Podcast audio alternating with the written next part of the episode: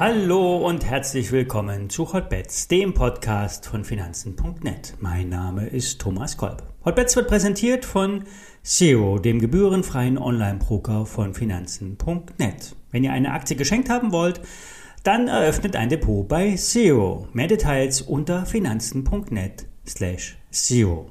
Alle nachfolgenden Informationen stellen wie immer keine Aufforderung zum Kauf oder Verkauf der betreffenden Werte dar. Bei den besprochenen Wertpapieren handelt es sich um sehr volatile Anlagemöglichkeiten mit hohem Risiko. Dies ist keine Anlageberatung und ihr handelt wie immer auf eigenes Risiko.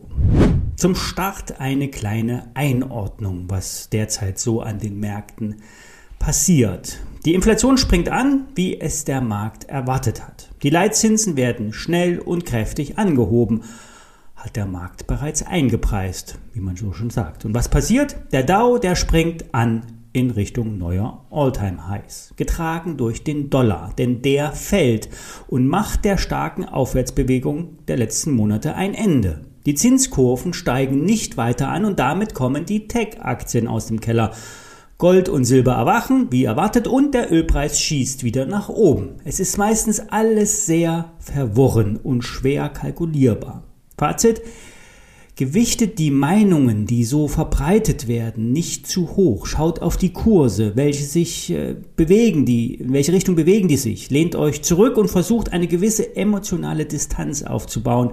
Sonst werdet ihr verrückt bei dem Hin und Her. Einzelaktien bieten einen meistens sicheren Anker. Die Bewegungen sind in der Regel einfacher zu prognostizieren und die fundamentalen Faktoren sind hier besser einzuordnen. Aber verliebt euch nicht in eure Aktien. Klingt alles einfach, ist es aber nicht.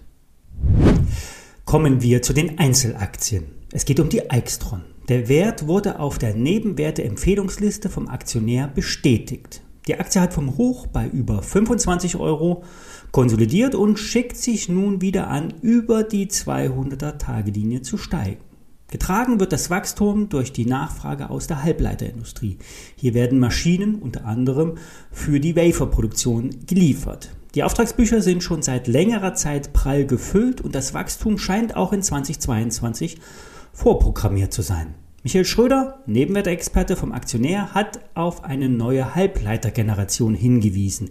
Es geht um sogenannte Galliumnitrid-Halbleiter. Diese neuen Materialien haben sehr gute Leistungswerte, was vor allen Dingen den Stromdurchfluss betrifft. Damit können äh, Produkte in E-Autos leistungsfähiger werden. Es geht hier vor allen Dingen um Hochvolt-Anwendungen. Im Bereich von 1200 Volt können nun Silizium-Carbid-Hersteller, Halbleiter, durch eine neue Generation abgelöst werden. Ende Februar gibt es die endgültigen Zahlen aus dem letzten Quartal 2021.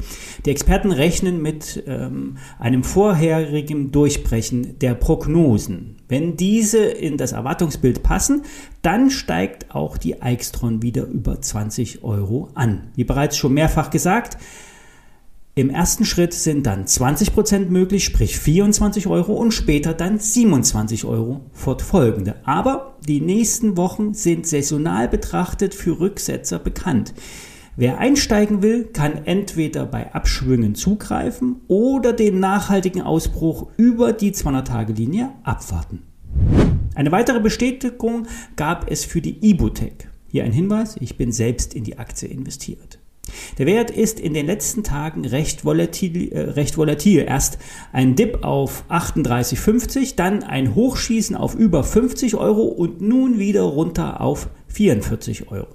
Hintergrund sind die Chancen beim Lithium-Eisenphosphat. Ibutec darf aus patentrechtlichen Gründen nun das Material, das bisher für den Patenthalter produziert wurde, in verbesserter Form und auf eigene Rechnung selbst auf den Markt bringen. Dazu wurden in den letzten Monaten Probedosen zu allen Batterieproduzenten und deren Umfeld versandt und nach Materialprüfung kamen noch im letzten Jahr eine großvolumige Bestellung rein. Dank ausreichender Vorproduktion konnte die Lieferung nach Ibotec-Angaben noch vor Silvester ausgeliefert werden. Damit sollten die Zahlen für 2021 auf jeden Fall erfüllt werden, wurden sein. Ähm, jetzt sollten zeitnah weitere großvolumige Bestellungen reinkommen, so die Experten. Die Kapazität ist auf jeden Fall da, denn eine Kapitalerhöhung, mit einer Kapitalerhöhung wurden die Weichen rechtzeitig gestellt. Ähm, für die Produktionserweiterung und nun kann es losgehen. Das Kathodenmaterial wird in der Batterieproduktion eingesetzt, wird in Deutschland produziert und erfüllt höchste Anforderungen an die Qualitätsstandards. Wenn nun noch äh, Tesla und Co. ordern, dann sollte die Reise in der Aktie nach oben gehen. Wir haben gestern kurz über die höhere Aktie Medios gesprochen. Hier hat nun der Aktionär vorab ein paar Berichte angekündigt. Da viele Anleger den Empfehlungen der Kulmbacher folgen, könnte das auch Folgen für die Medios haben. Wenn es dazu etwas gibt, werden wir weiter berichten. Setzt die Aktie auf eure Watchlist. Soweit für heute. Wir hören uns morgen wieder. Bis dahin.